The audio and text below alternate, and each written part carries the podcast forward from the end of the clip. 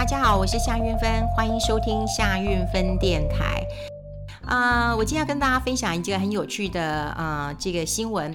当然这两天我觉得啊、呃，对于国内的新闻，我觉得很反感然后怎么反感呢？啊、就是。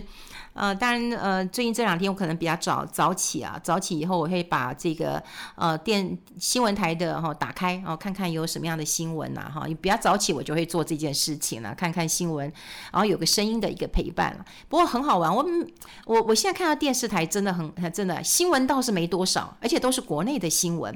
然后这国内的新闻是无聊到死的新闻，可是就很多。而且呢，我今天听了三节，三节都是一样的新闻啊，就是都是把这些。新闻当成很重要啊，哪一部车追撞了这件事情很重要嘛？那不就他们两个的事情吗？哦，或者两个情侣哦就吵架了，然后女的跑去男的这个车子那边喷漆，说你是个人渣，这个新闻也要讲很久。那我也觉得很奇怪，这不就一个夫妻呃这个情侣吵架吗？哈，那我跟你讲，台湾无聊的新闻还真多，还还真多了哈。所以我真的觉得我们台湾的新闻台这这到底是怎么做的？好，那不是呃新闻很无聊，那么就是有一些全部都在卖药。可能是我早上起来吧，我早上起来的比较晚一点，你全部都在卖药啊，全部都在卖药，每一台都在卖药，我真的是很受不了了哈。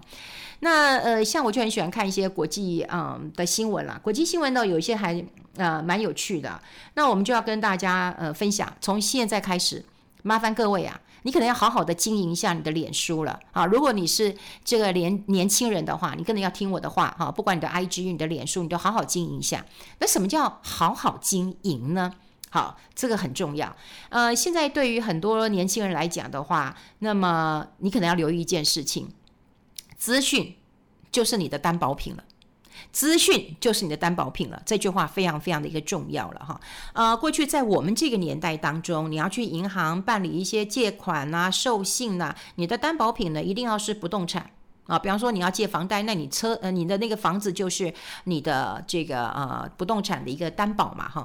那你要不要借车贷？可以啊，车子跑来跑去是这个动产，那但是你有车子当抵押品，好，可是未来呢，你要拿什么当那个抵押品？你可能要拿你的资讯来当你的抵押品。资讯是什么呢？哇，资讯太值钱了，所以我也跟大家讲了，就是说，也也有人告诉我说，哎，我的资讯不值钱呐，我是 nobody 耶，对不对？我只是一个小人物，我是什么咖？哈，你们是 A 咖、B 咖、C 咖，哈，他说我连 D 咖都称不上，那我这个小小咖，那我能干嘛？可是你要知道，在大数据的时代，在资讯的一个时代，你不要轻忽你自己不是什么咖，收集的资料，那么对你来讲。你觉得没那么重要，别人可认为这都是金银财宝了哈。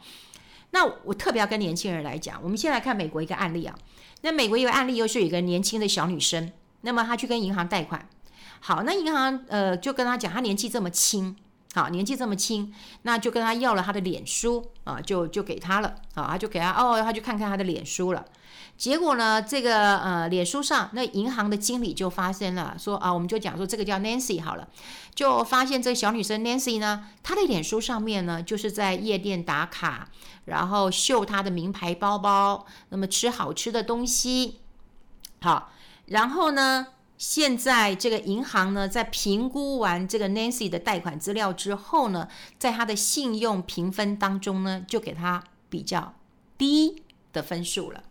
哎，怎么说呢？大家可以猜得到咯。哦，你常常上夜店打卡，你也很爱买名牌，你吃好料的，对不对？那你吃香的喝辣的，好，所以这些资讯由这个经理来判断的时候呢，他就会认为说，哇，那你的信用应该是不太好哦，因为你比较会吃喝玩乐，对自己好。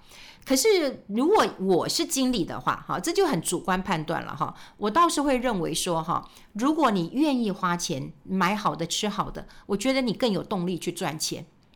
那这是真的。有很多人说，哎，我吃喝很少啊，所以我也不晓得什么花什么大钱啊，那我也不用赚太多。好，所以有时候看看怎么去解读这些资讯是很重要的。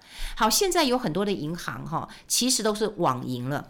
好，都做网银了。那还有很多美国哈，因为台湾当然没有开放，可是美国在很早期的时候，有一些金融科技公司，他们在做学生贷款。中国也有啊，中国也有，那美国也有。那他们在做贷款的时候，那看什么？学生又没钱，哈，要房没房，要车没车的。那请问一下，他的信用值多少钱呢？对不对？他又没有赚钱，那你怎么看？诶，美国的科技公司看什么？美国公司呃公司是看学生在校成绩。诶，你我看你成绩干嘛？你会读书是个好小孩吗？是这样吗？不是，他会看你的成绩如果不错的话，他可以评量一下你未来的工作前景啊，是不是？这个判断是合理的。好，就觉得诶，你以后可能呃就可以工作啦，赚钱啦，而且比较顺利找到工作啦。好，那你就可以来还款了。好，那在中国，中国以各个地方哈都有很多那个借款，他也是会跟学生借款的。不过借款哈，真的，我我曾经听过那种比较啊、这个这个我们觉得不可认同的一个方式。比方说，好，你呃跟我借钱可以，他不是看成绩要我我听过最扯的是怎么样？你寄一张裸照给我，哎，很离谱，对不对？你寄裸照给我之后呢，好，我就借你钱，但是呢。我如果你不还钱，我就要把你的裸照寄给你的爸妈看。这可能很多人会哈，这个会会顾忌的。你看，这就是呃，你看东西方想法是真的不一样的。那当然，中国那时候在呃借款给学生的时候，出了很多很多的一个状况。那么后来也出现了一连串的一个整治，因为他就告诉你借钱啊、你不用还啊，然后你不急着还或者利息很低，所以当很多当时从农村要到都市，嗯、这个找呃学念书的孩子们，他比较不知道这个呃金融的一个陷阱。所以还有很多这个出人命的一个状况，所以那时候中国有一阵子也开始在呃整顿。不过我听到最扯就是借钱，你你怎样都可以借，凭一张裸照就可以借钱，好、这真的是很离谱的一件事情。那我要讲的就是说哈，我们刚刚已经讲过了，就是以前我们这一代的人呢，我们担保品都是不动产，啊，我刚刚讲过了，不管是我的房子、我的车子，或者是我的股票交易，或者我的存款，这些好，或者我拿股票去做质押都可以。这是借款人非常典型的一个行为模式，哈。那为什么他要这种呃担保品呢？因为确定你可以还钱嘛，你还不了，你房子卖了嘛，好，或者车子卖了嘛，你总是可以还得了我钱了。可现在时代已经不一样啦，啊，时代已经没同啊，哈，现在已经到一个数位化的一个时代了，那什么都要大数据，对不对？什么都要大数据，那资讯就会成为很重要的无形资产。好，无形资产，我们这边也把话这个再岔开一点。我觉得前阵有一个新闻也很重要，中国有一个这个嗯大型的轿车服务公司叫滴滴出行，好，滴滴出行，那他在美国要要 IPO，IPO 就是初次的一个挂牌上市，那就被中国大陆当局打压。好，那好，滴滴打车就像我们这边的我们叫车，我们叫这个嗯台湾大车队一样。好，那为什么要被打压？大家会觉得？很奇怪，对不对？好，因为呢，这个滴滴打车呢，可能都会知道，诶，如果你是政府官员的话，你几点上班？你几点下班？你下了班你去哪里？对，你可能不是直接回家哦。那你想想看，我你这边叫车，我是不是就你的资讯了？你几点习惯几点叫车？对不对？你几点出门？然后你出门之后，你会不会开个小差？你去买个东西？还是说你今天就直接乖乖去上班？但你下班的时候你没有回家？你跑到别的地方去了，这些资讯，如果有一天，好，这美中国就会想嘛，啊，我们台湾就会想说，哎，我我今天用了什么手机？那我我的资讯会不会传到大陆去？好，那那那那中国呢？啊，中国就会想说，哎，那我这些资料你会给我传到美国去啊？你在美国给我 IPO 哎，好，那所以如果把这么多的用户资料，而且用户资料里面如果是有一些高官呢，有一些大官呢，啊，对不对？然后他们出入哪里都被记录下来、掌握下来。好，所以你想想看，为什么这个滴滴出行那么会被中国大陆打压的一个关键，就是资讯很重要，连你几点出门、几点回家、中间去哪里了，甚至你有没有习惯去买菜，还是你去买春，好，可能都会被人家记录下来的。好，所以这就是资讯的一个重要性。好，那以前我们又讲到以前哦，因为我们这是个对照组了哈。比方说以前我们去借钱的时候啊，那银行都会看我们在廉政中心的一个信用记录哈。然后当然他也会看你一个月是你现在有没有工作啊？你在哪里工作？他有时候都会打电话去问的，你薪水多少？然后你有没有担保品一样？好，可是呢，现在人现在台湾也有一些网银。好，那请问年轻人，那你怎么判断他的？他的这个信用好不好？对不对？他他又还没工作，或者他工作三个月，你怎么评估他能够做上一年，他能够去还你钱呢？于是呢，脸书很重要，网购这些行为也很重要。所以不管是你的脸书，或者是你的这个打卡啊，或者是你的经营的方式。以后都会成为一个无形的这个资讯，而这无形的资讯其实都是有价值的，所以才要提醒大家啊，说这是一个趋势啊，你要好好的一个去去经营啊，未来我们都会进入一个网银的一个时代，然后进入一个开放银行，就是 open banking 哈。那如果说今天这个数据这个 data 越多，你对客户就越了解，对不对？以前呢？你知道台湾以前办信用卡的时候，哈，如果说你的职称是家管，好，大家可能有没有听过家管？因为以前啊，在职业别的时候啊，那你总不能写无业吧？很多的太太她其实是富太太，可是呢，她又没有工作啊，你叫她写什么工作？你怎么叫她写无？好，我觉得写无很伤人，于是她就会写个家管。好，家管呢，也不是不不是管家，管家是你被人家聘聘用嘛，哈，你可能变成管家，但是我是管我家，所以我是家管啊，这样子对太太来讲的话，我觉得还有点尊严，对没有上班的太太来说了哈。好，以前办信用卡的时候，如果你是家管，我告诉你，非常好通过啊。银行对于这样的人都很就觉得你是富太太，你才可以不用上班呐、所以先生上班养活就够了，你们家一定很富裕的。所以你要办信用卡，你办几张都帮你办。你看这样是一个思维。可是现在，如果你写你家管，我跟你讲，你信用卡一定办不出来，真的啊。现在银行又不是很好赚，对不对？那未来我们已经有讲过了，他一直要了解这客户到底是不是有钱啊，然后他就可以评估。这个风险了，好，所以未来你哈到底在脸书上你打卡了，你常常去夜店了，或者是你常常在网络上买东西，而且你买什么东西都可以跟你未来的还款的能力跟你的信用的状况都可以去做一个勾稽。所以，如果也严格说起来的话，你说它没有担保品，对，没有担保品，那可能就是你的生活方式，好，或者是说啊、你的习性，好，生活的一个习性。可是你也可以说它是一种虚拟的担保品，对，你看起来是没有的，但事实上是虚拟的，是是是有的。好，比方说我刚讲过了，你吃好用好的，哎，拜托你就要能赚才行啊。对不对？如果你已经都没钱了，然后你还吃好的，这个这个穿好的，然后去夜店打卡，我当然不借钱给你啦，我还要赶快催你赶快还钱呢。好，所以当然现在在台湾嘛，哈，台湾，嗯，这国内我目前还没有看到这样的一个授信的一个方式。可是说实在的，现在每一家银行都在找年轻人。当然啦，现在有很多的网银，他们这个利息低得不得了，你说他们怎么赚钱？中年当然是希望挖一些这个年轻人来。你们现在虽然没有钱，但以后你们会从小树变成一棵大树的。对不对？你们的钱会赚很多的，所以我是赚你未来的钱，我不是赚你现在的钱。所以他们会找一些年轻人。那你找年轻人的话，你对于这样的授信方式就会更重要了。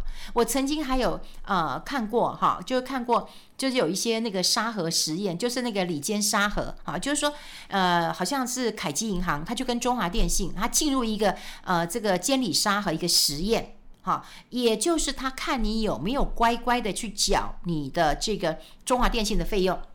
可是这个说实在的哈，这个虽然它也是一个监理沙盒，可是我认为哈，这个不足以成为一个很精准，不管是啊你对客户的了解，或者是呃风险的一个估算。你说现在年轻人呐，他敢不缴电话费吗？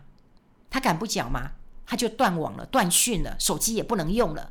这也不能逼，那也不能够逼了。你觉得他会被吓死，对不对？他所有的社群都断掉了，所以你说他跟中华电信，然后来缴费的资讯，把它勾稽在一起，啊、这个每个人都会去缴的，然后每个人都会去缴的。所以这个虚拟的担保品，我觉得这个范围要更大一点，然后要去掌握这种呃趋势。好，比方说了哈，就是说这个消费者他平常。好，他平常他都跟哪一家这个电商平台这个买东西？哎，他一个月买多少？哎，像我一个朋友，动不动就是一个一个刷卡大户啊，因为为什么？因为他人缘好，那因为他也没上班，所以他常常我们在网络上买东西的时候呢，他像我们的团购组一样，他每次一一买一个团购都都一一两万的，所以你看他是个团购组，所以他会花很多，他在很多的平台上面就会花很多。那你看他每个月的销货的一个记录之后，你就会知道他的金流。那也许他的他的工作就是我们刚刚讲的家管，嗯，他没有上班呐、你我们讲家管以前很受欢迎，现在家管可能找不到工作。可是你想想看，他的每个月买的东西销货的金额这么多钱都如期交了，哎，你给他的授信额度要不要高一点？要。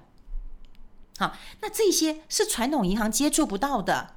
好，传统银行你怎么接触得到？说，哎，你买了哪些东西？你怎么这么爱买呢？他不知道。哦，他不知道，所以你看现在国内哈，已经有一些网银了哈。那网银之后呢，他们也有他们自己的电商，有他们的电信，也有他们的社群媒体。那当然他们会发展成不同的呃金融的一个生态圈，都会不一样，哈，都会不一样。可是最重要的都是他们想要对客户更加的了解。好，我越了解你这个客户之后，我才能够知道怎么去赚你的钱，评估你的风险。好，不是要把这个呃客户宰死了，你把他杀了，或者你把他钱都那赔光了，他当然就也不会留在这边了哈。是了解你的客户，然后慢慢的从他的身上拔一点点毛，拔一点鹅毛，你不能把整只拔掉。所以你要了解他的状况，你帮他控制好风险，让他永远留在。你的这个银行当中，这是最重要的一件事情。其实台湾过去银行啊。大家都是以这个交易哈，trade trade trade，不断的交易当中赚手续费，成为理专很重要的收入的来源哈。可是，在国外不是啊，国外是 AUM，就是我我比方说，我今天存了一千万、五百万，我存在这家银行，但我一年都没有离开啊，我钱并没有挪到其他国家呃其他的银行当中。那我跟你讲，你就还是可以领到我的这个呃，不管是奖金也好，或者是佣金也好，这才是很重要的。那台湾现在就是因为要收手续费啊，所以变成说理。专就叫你一直交易，一直交易，一直交易。可是如果你一直交易，把这个客户交易死了，他就不信任你，他就跑了，那是你最大的一个损失。那我们上一代已经是这样玩了。面对新的这个我们新的一个世代的年轻人，好，你应该要学的是什么？你要学的去找一些他们的虚拟担保品，好，他们的担保品到底是什么？他们的朋友圈到底是谁？对不对？他们平常都是看哪些书，然后交哪些朋友，看哪些电影？对不对？他们吃什么、喝什么、用什么，你就可以从，呃，我常常讲，你从一个脸书当中啊，像有时候有些人会发脸书给我，有人，呃，像我当然有几个。我我当然有几个那个坚持的，比方说第一个，我当然希望你是要人头的。如果有一些这个没有人头的，我通常是不会加，你又不认识你。对啊，第二个就是我当然有公开的啊，我有公开的这个粉丝页，你当然每个人都可以加。可我个人这个部分，我会觉得说，你第一个你的人头我要你要看得到，第二个我觉得你至少要私讯告诉我说，哎呃呃谁夏某某，我是谁，我是你的同学啊，你忘了吗？什么什么，或者说哎我们以前是同事啊，然后我我在脸书上是用这个名字，就你要告诉我一下。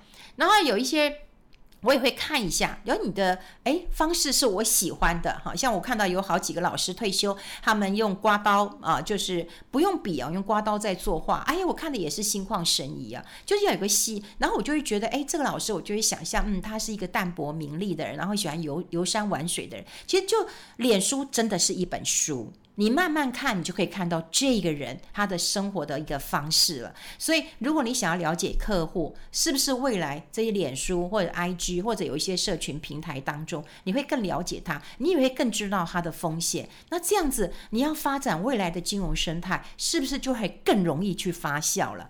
好。这个虚拟的担保品资讯是有价的，也许我们现在讲，很多人都会觉得，嗯，资讯不就是这样子？我又不是这个呃 somebody。我跟你讲，每一个人哈都是 somebody 哈，真的资讯是有价的，所以年轻人好好经营一下你的脸书，你要呈现给，因为我觉得这就是你一个非常重要的资讯名片。好，你要给别人什么样的感觉？也许以后你的贷款就会从你这一本书当中去找到有利的担保品。那当然啦、我也觉得现在的银行，你要做这些网银的，你要开始去了解一下怎么收集到这些资讯的。好，希望今天的分享你会喜欢的。那么如果喜欢的话，麻烦要帮我分享出去，让更多人都能够听到。好，我们下次见喽，拜拜。